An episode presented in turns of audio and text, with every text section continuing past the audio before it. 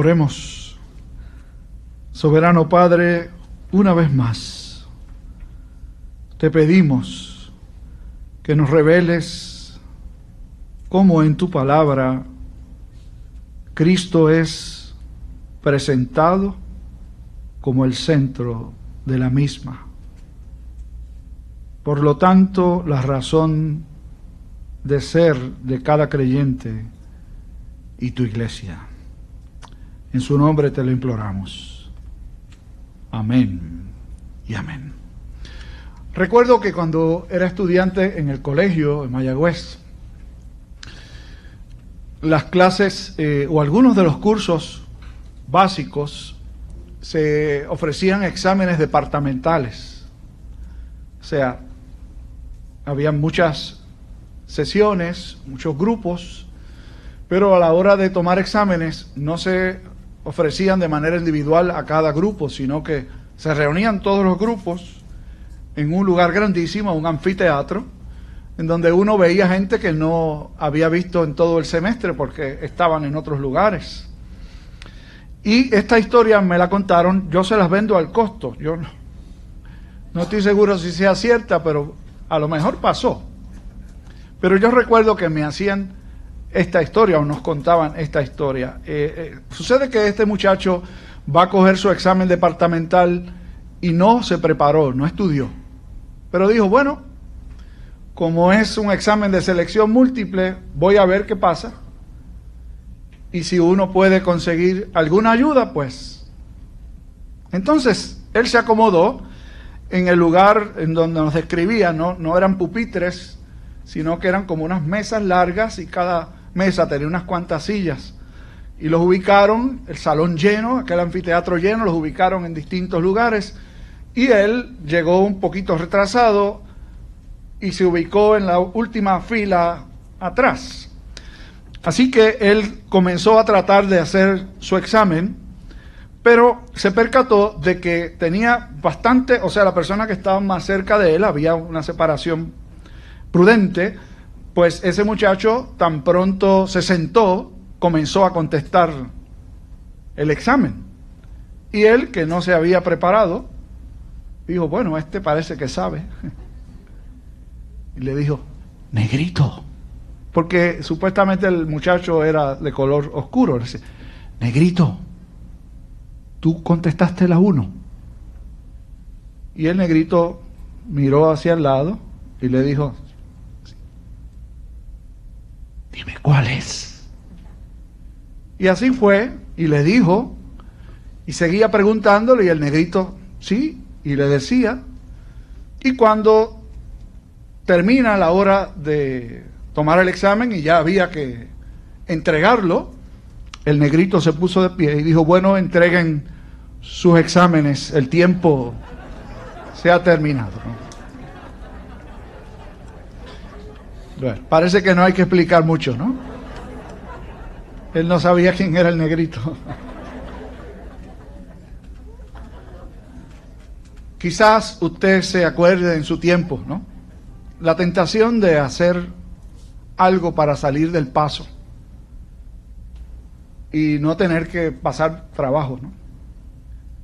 Y algunas veces la gente sale bien, ¿saben?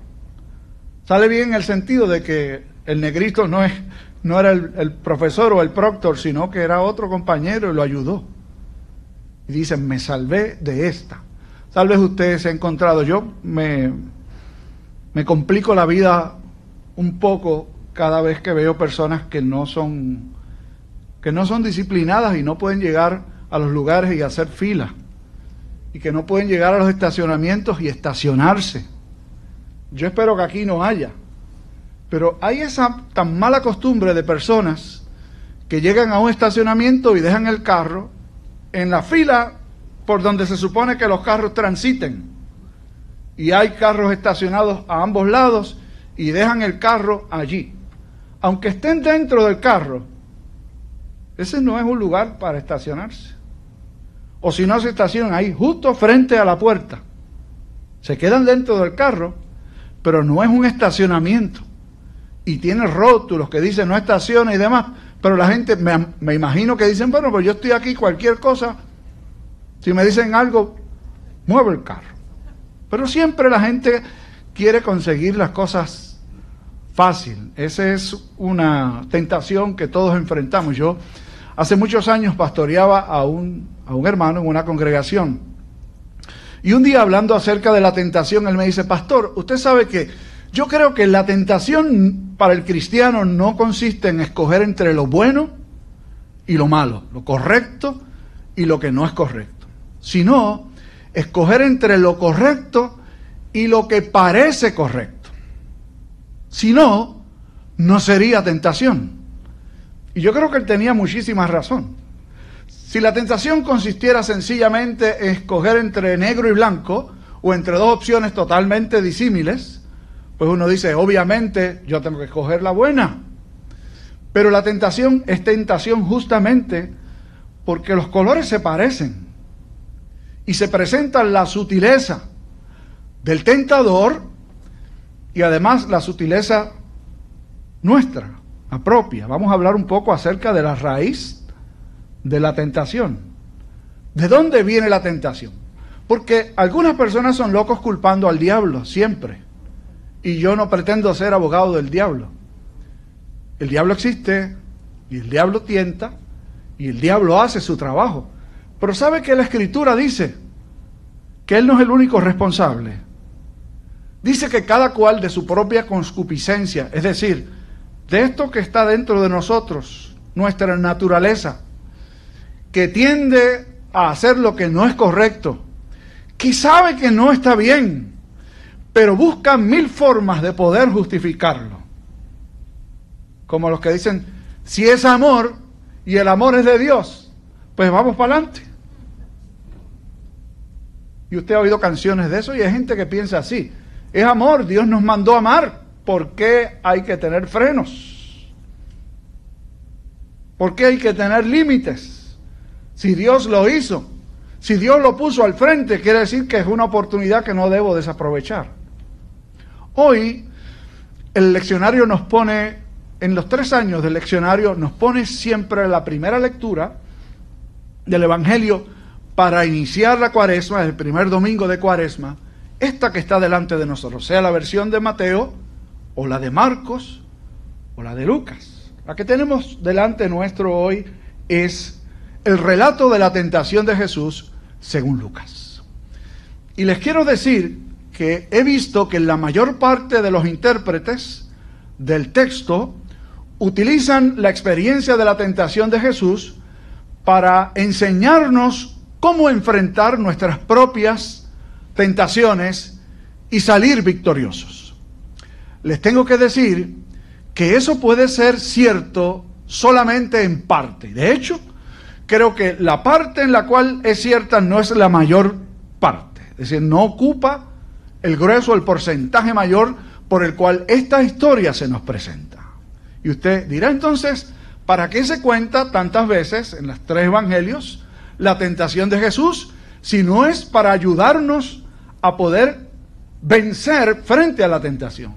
He dicho que es en parte verdad, pero no es toda la verdad, ni siquiera es la mitad de la razón por la que se cuenta la historia de la tentación del Señor. Veamos. El Evangelio que tenemos delante nuestro hoy es el Evangelio según San Lucas, que hace un paréntesis extremadamente interesante. Después de que nos narra el bautismo del Señor, y antes de narrarnos la historia de la tentación, nos hace un recuento de la A hasta la Z de la genealogía de Jesús. ¿De dónde vino Jesús? Y si usted la mira luego con calma en su hogar, se va a dar cuenta de que conecta a Jesús y todas las generaciones que le precedieron hasta Dios. No es hasta Abraham, ni siquiera hasta Adán, sino que conecta todas esas generaciones justamente hasta Dios. ¿Tendrá alguna razón Lucas para haber acomodado esa historia de la genealogía de Jesús entre estos dos eventos tan singulares en la vida del Maestro, su bautismo y la tentación, o el evento de las tentaciones en el desierto? evidentemente no es fortuito. No es porque quería ocupar un espacio y lo puso allí. Tiene una razón de ser clara. Además, cuando uno mira la historia y ve las respuestas de Jesús ante el tentador, va a descubrir que hay mucho más que un intento de enseñarnos a vencer frente a nuestras propias tentaciones. Miremos el texto. Hay algunas cosas interesantísimas que Lucas nos narra. La primera de ellas, hablamos hace un rato acerca de los participantes en las tentaciones y decíamos que el diablo es el tentador, pero también decíamos que nuestra propia naturaleza tiende a querer hacer lo que no es correcto. Oigan lo que dice el texto bíblico. ¿Por qué Jesús fue tentado? El texto dice que el Espíritu, el mismo que descendió sobre él en su bautismo, llevó a Jesús al desierto para ser tentado. No es que tomó una mala decisión de irse al desierto y allí a solas iba el tentador a tratar de hacerlo caer. No, es que el Espíritu Santo de Dios lo lleva al desierto para enfrentar la tentación. Por lo tanto, esta tentación o esta serie de tentaciones están dentro del propósito y del plan divino. Tenía que ser así, como un asunto absolutamente necesario. El Espíritu lleva a Jesús al desierto. Luego, otro detalle interesante es cuánto tiempo Jesús está en el desierto ayunando. 40 días. No son 39, no son 41. Son 40 días en el desierto. Moisés estuvo 40 días en el desierto. El pueblo israelita estuvo 40 años en el desierto. Y Jesús va al desierto y está 40 días sin comer. Y luego al cabo de esos 40 días, aparece Satanás o el tentador. Y viene la primera de la serie de tres tentaciones. Si eres hijo de Dios, di que esta piedra se convierta en pan. Desde luego Jesús tenía hambre, 40 días sin comer. Algunos de nosotros 40 minutos sin comer es suficiente. No voy a mirar a nadie en específico, porque tendría que poner un espejo. ¿Cuántos estamos pensando? Déjame ver qué hora es. A las 12 se supone que ya esto se esté acabando. A las dos y media ya estamos en el carro montados y uno está con la mente en el menú que viene de aquí allá. Bueno, ayunar era un ejercicio que se invitaba al pueblo de Dios a hacer, no todo el tiempo, pero en determinadas instancias. Ayunar es una forma de reconocer que además de comer, hay otras cosas que son importantes. Es justamente lo que se plantea aquí. Si eres el Hijo de Dios, la primera tentación tiene involucrado varios elementos es poner en duda su identidad. Es lo que Satanás le dice. Si eres hijo de Dios, desde luego que Jesús sabía que era el hijo de Dios.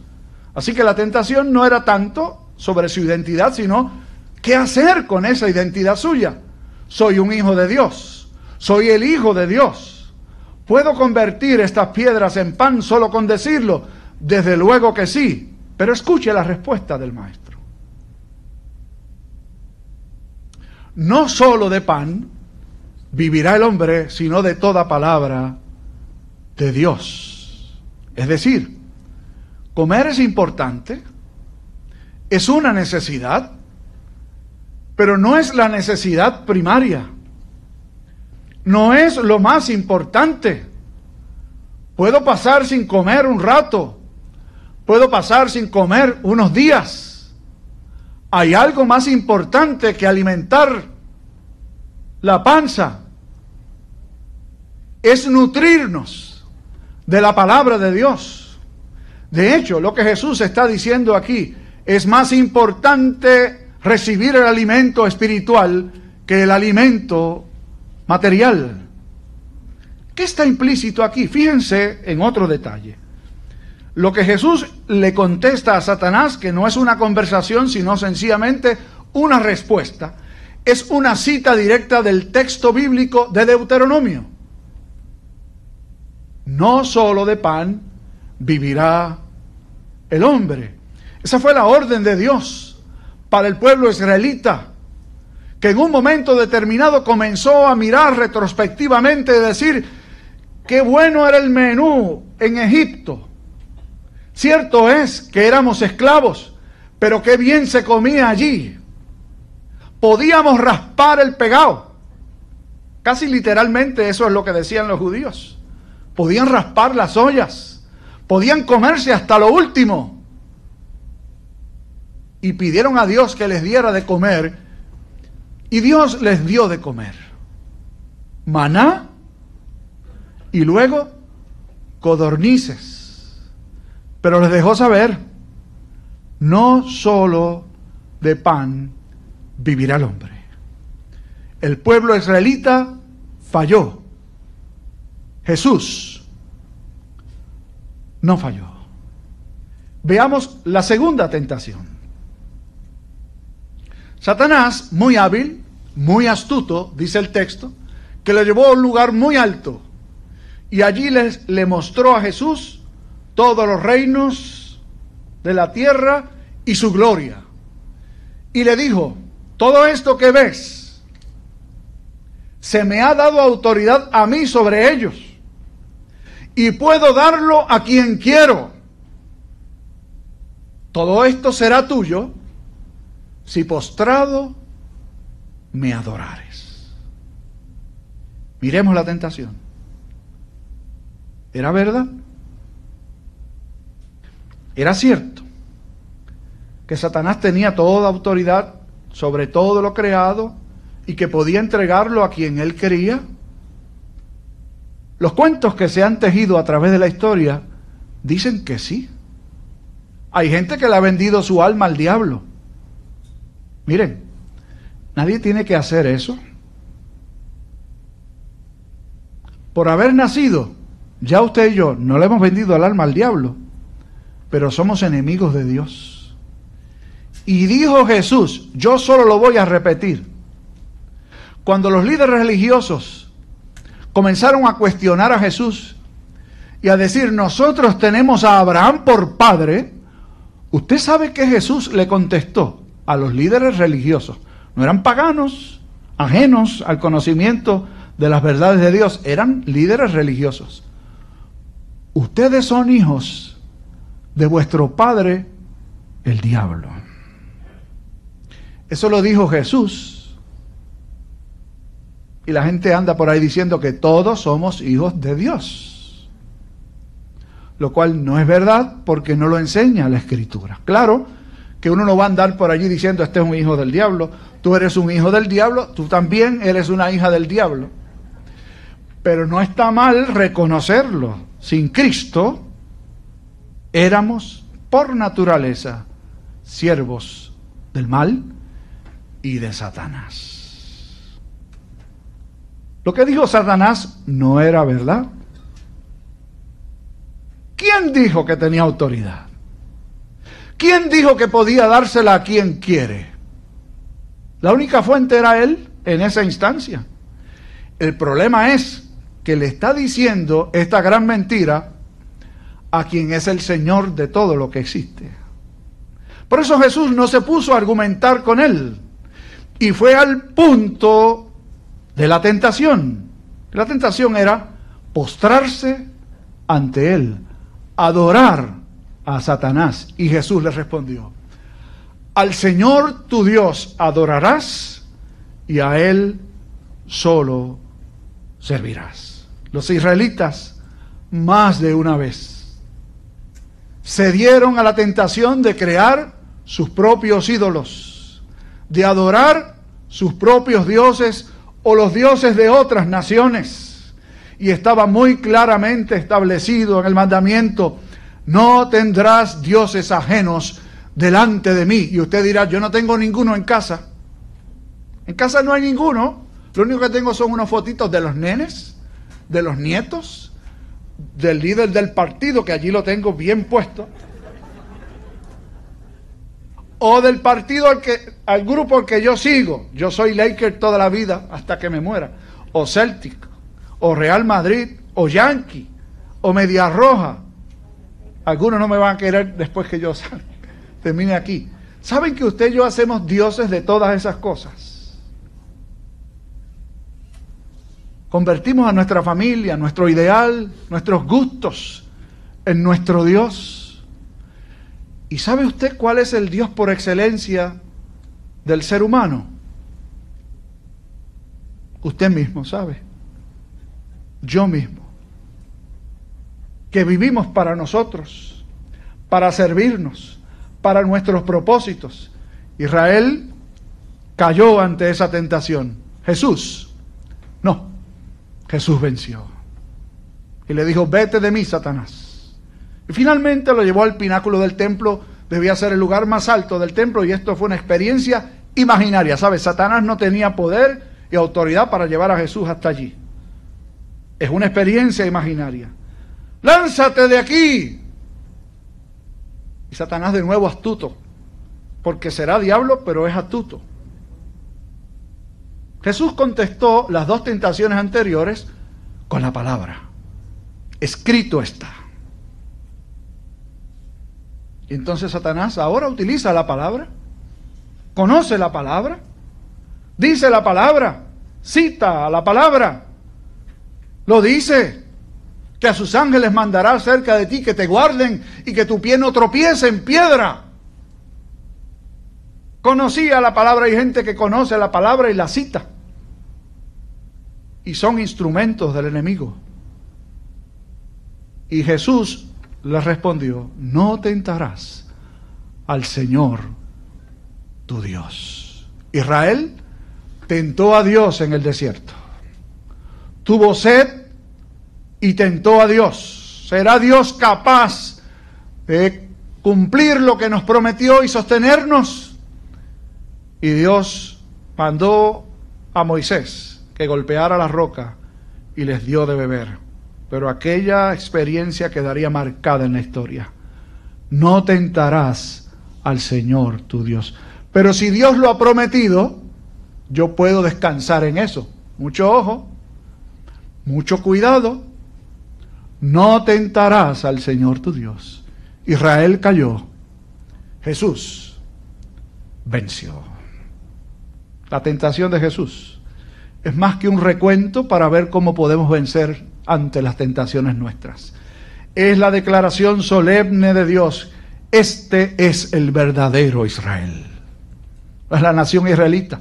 Para los que andan siempre mirando para allá, para ver que se cumplan las profecías, esta es la profecía cumplida. Cristo, Dios encarnado. A él oíd, les dijo más tarde el Señor.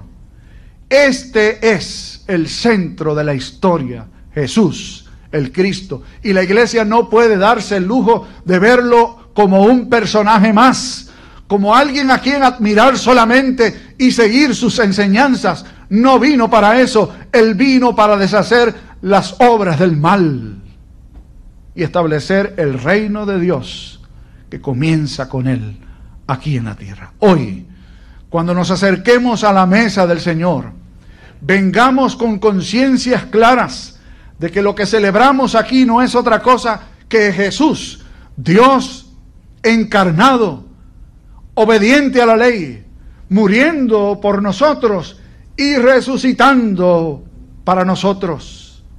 Vengamos, alimentémonos pues del que es el pan que descendió del cielo, Jesús el Cristo. Padre, gracias Gracias por tu palabra que nos habla tan clara y contundentemente, guiándonos a fijar nuestra mirada solamente en Jesús, para que Él sea no solo el centro de nuestra vida, sino nuestra razón de ser, existir, de vivir. Ayúdanos a abrazarle con todas nuestras fuerzas, espiritualmente hablando, y vivir para Él y para tu gloria. En su nombre lo pedimos con acción de gracias. Amén y amén.